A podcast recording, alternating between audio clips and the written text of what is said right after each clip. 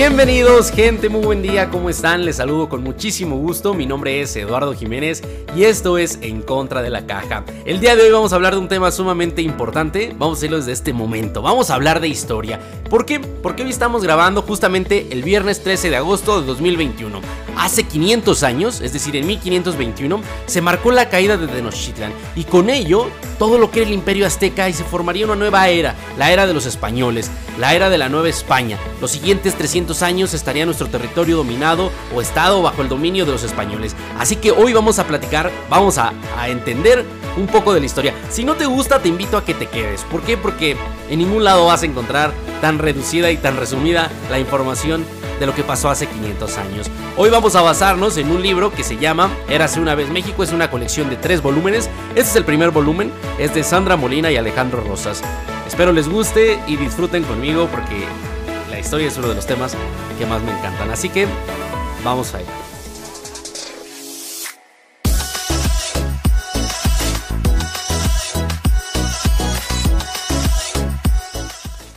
Antes de iniciar a hablar de la historia hay que conocer los antecedentes. Yo creo que muchos los conocen, pero para quien no, se los cuento rápido. Si recordamos la Ciudad de México, hoy la vemos inmensa, grandísima, pero en los primeros años, por ahí de los 1300, cuando se fundó la Gran Tenochtitlan, la ciudad de los aztecas, esa historia que todos hemos escuchado alguna vez de la águila devorando una serpiente, pues bueno, la razón era esa, ¿no? Según la historia nos dice que por eso quisieron fundar ahí. Pero ¿qué era México en esos momentos? México no era un territorio, vaya, no era un territorio con tierra, era agua, era un islote, es decir, estaba rodeado de agua. Pero ahí los mexicas, que es algo que no entiendo y creo que mucha gente no entiende, ¿por qué decidieron irse a romper la cabeza a fundar una ciudad en medio del agua? Bueno, lo hicieron y así quedó. Ahí fundaron lo que hoy es el Zócalo, el eh, Palacio Nacional, el Templo Mayor a unas cuadras.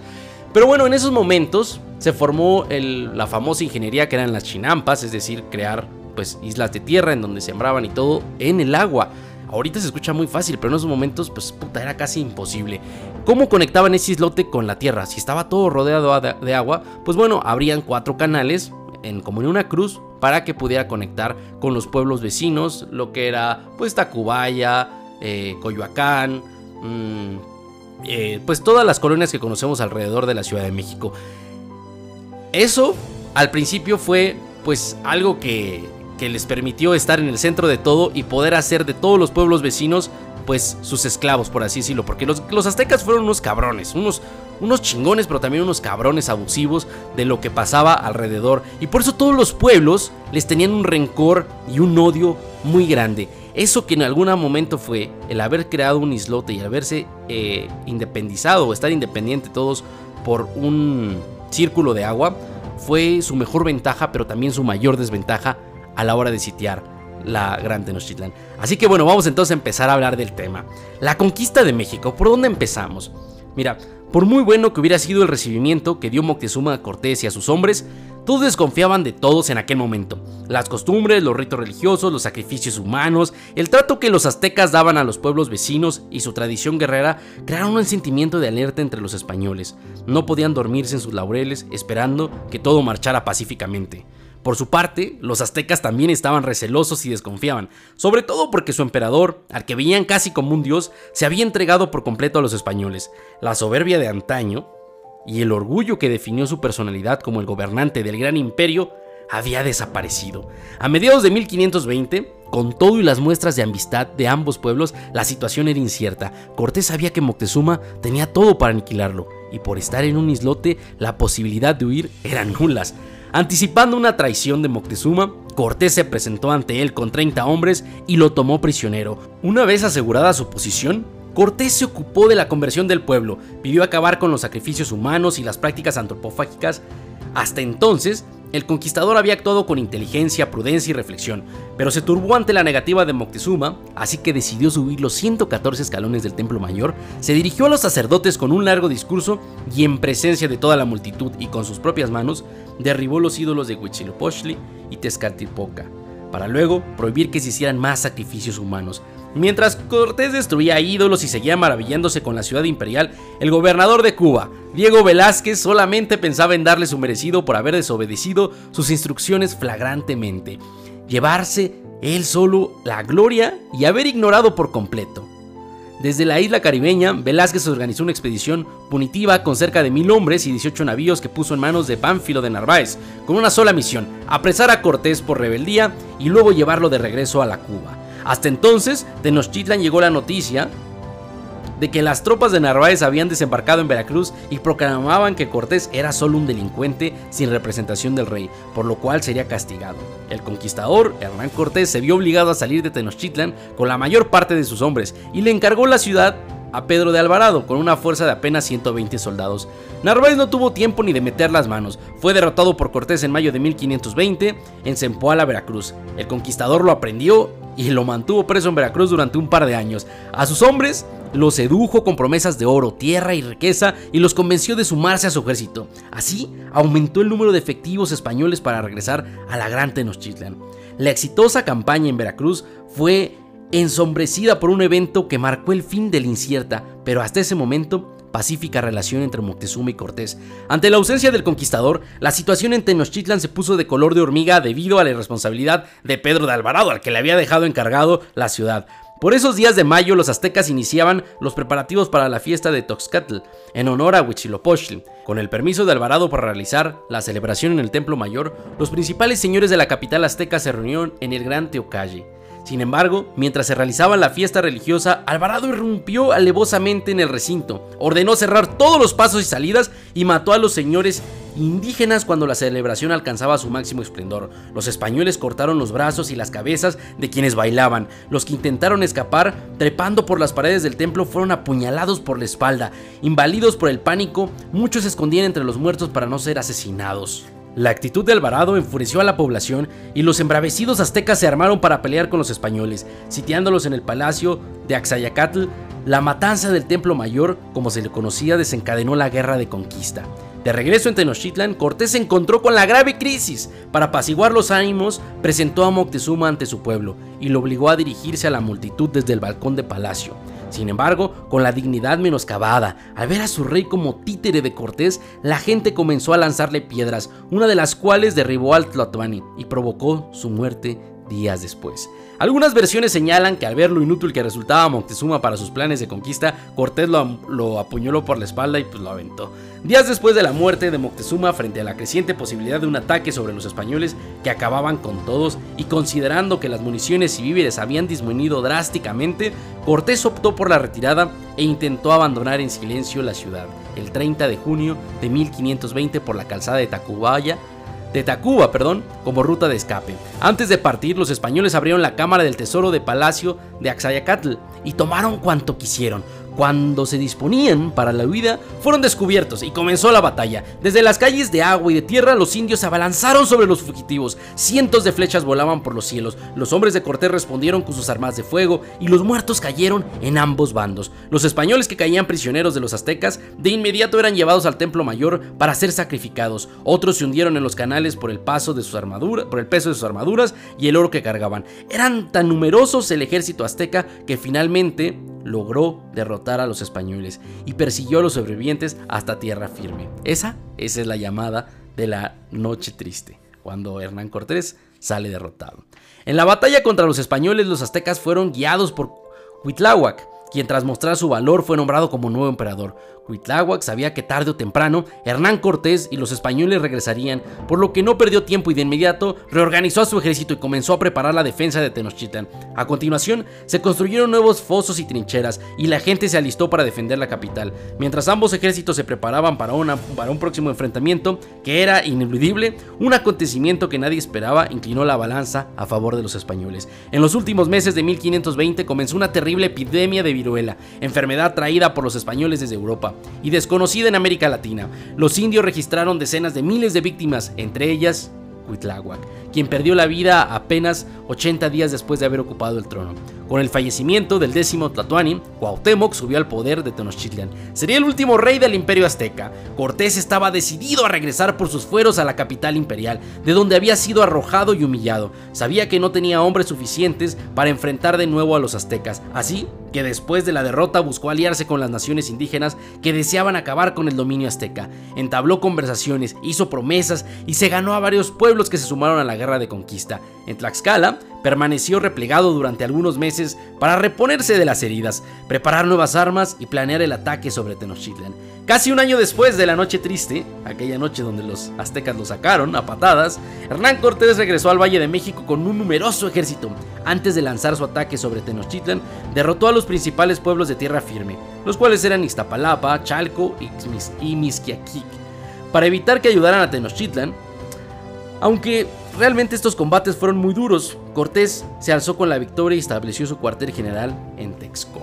Ya en Texcoco el ataque era inevitable, se venía el sitio de la Gran Tenochtitlan. El día 30 de mayo de 1521 entonces comenzó el sitio de la ciudad de Tenochtitlan. En los meses previos a la batalla, Cortés ordenó la construcción de 13 bergantines que fueron puestos a navegar en el lago antes de comenzar el asalto. Los aztecas, acostumbrados a ver solo unas canoas en el lago, se sorprendieron con las embarcaciones, desde donde atacaba una parte de las tropas españolas. Con la ayuda de Ixtlilxochitl, rey de Texcoco, Cortés conquistó a las poblaciones ribereñas. Los navíos desarmados fueron transportados de Tlaxcala a Texcoco. Ahí los ensamblaron y una vez votados, inició el ataque a la ciudad imperial. Como paradoja de su historia, el pueblo del sol, que nació con el agua, y en ella terminó sus días.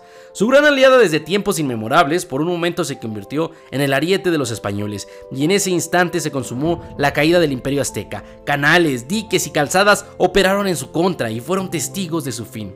Como era previsible, a las primeras de cambio, Cortés cortó su primer suministro de agua, el acueducto de Chapultepec. Cuauhtémoc, último rey mexica, logró reunir 300.000 hombres y preparó la defensa de la plaza. Hizo acopio de víveres, levantó fortificaciones, aumentó las cortaduras de las calles de tierra y ¿qué creen?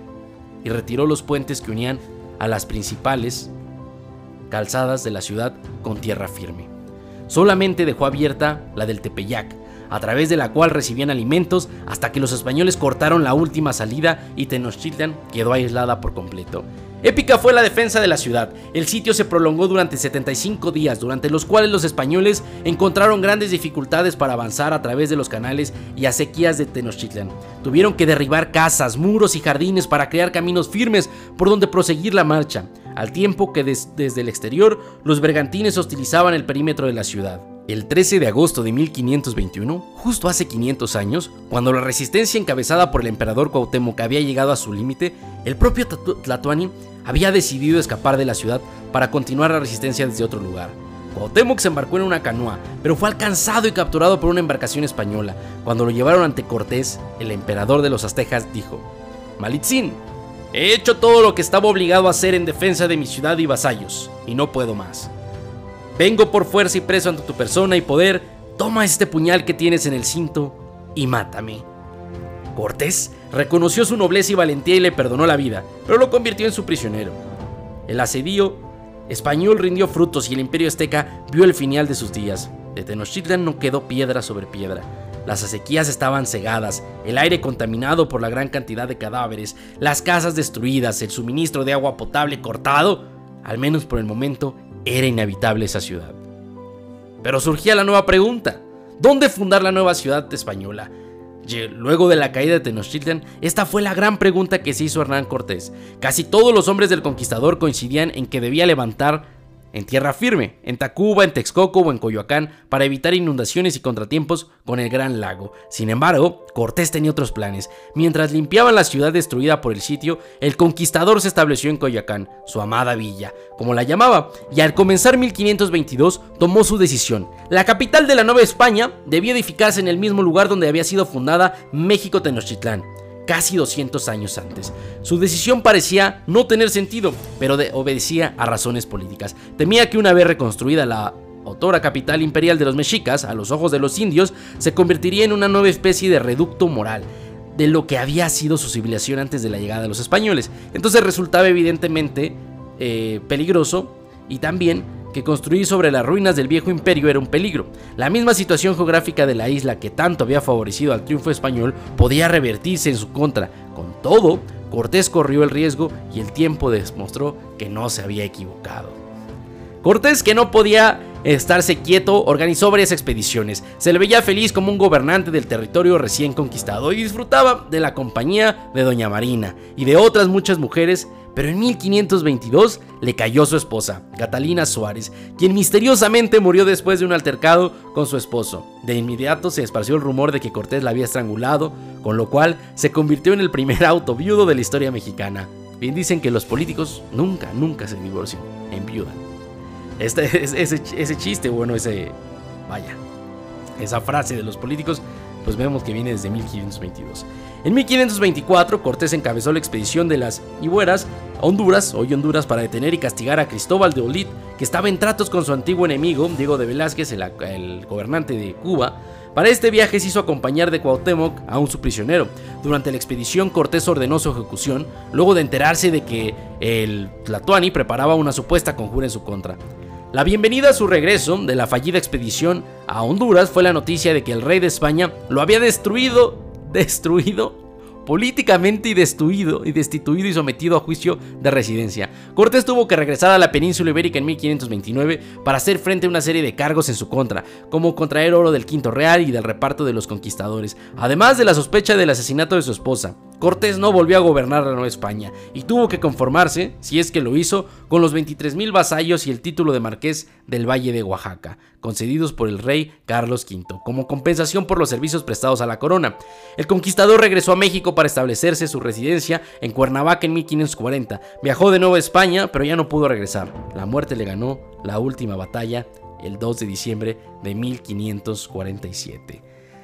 Con esto terminamos el episodio de hoy y bueno, fue un breve, una breve parte de todo lo que es la historia. Como pueden ver es sumamente interesante porque pasaron cosas que yo creo que muchos no conocíamos. Todos nos cuentan en la escuela que llegó Hernán Cortés, luchó contra los españoles y nos conquistó. Y todo fue en un par de segundos.